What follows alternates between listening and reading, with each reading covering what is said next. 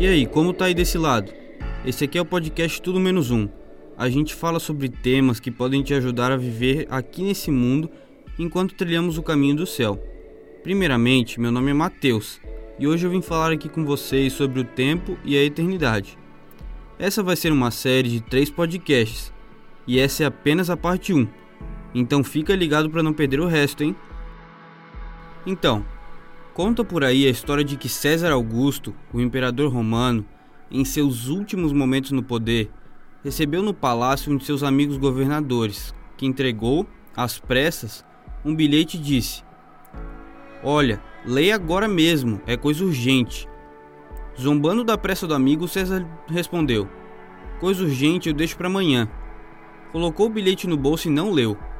Naquele mesmo dia ele foi assassinado, diz a história. Junto com o corpo, no bolso, havia o quê?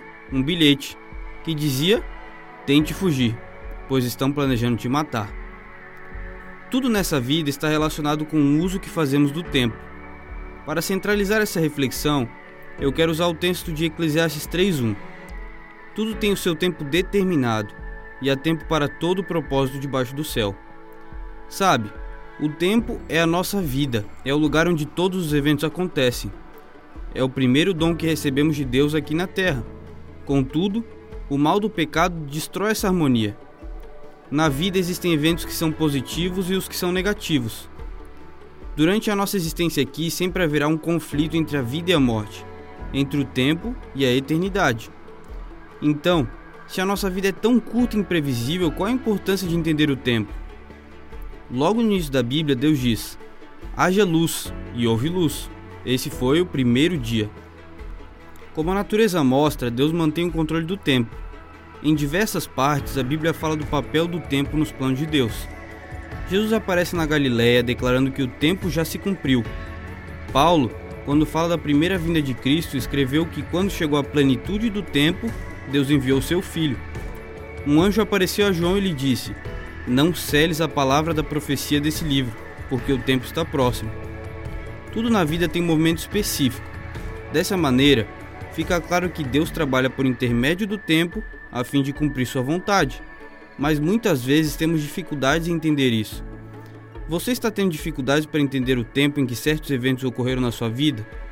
Para solucionar esse caso, é preciso você se colocar de joelhos, entregar suas vontades a Deus e, por fim, confiar naquele que é Senhor do tempo.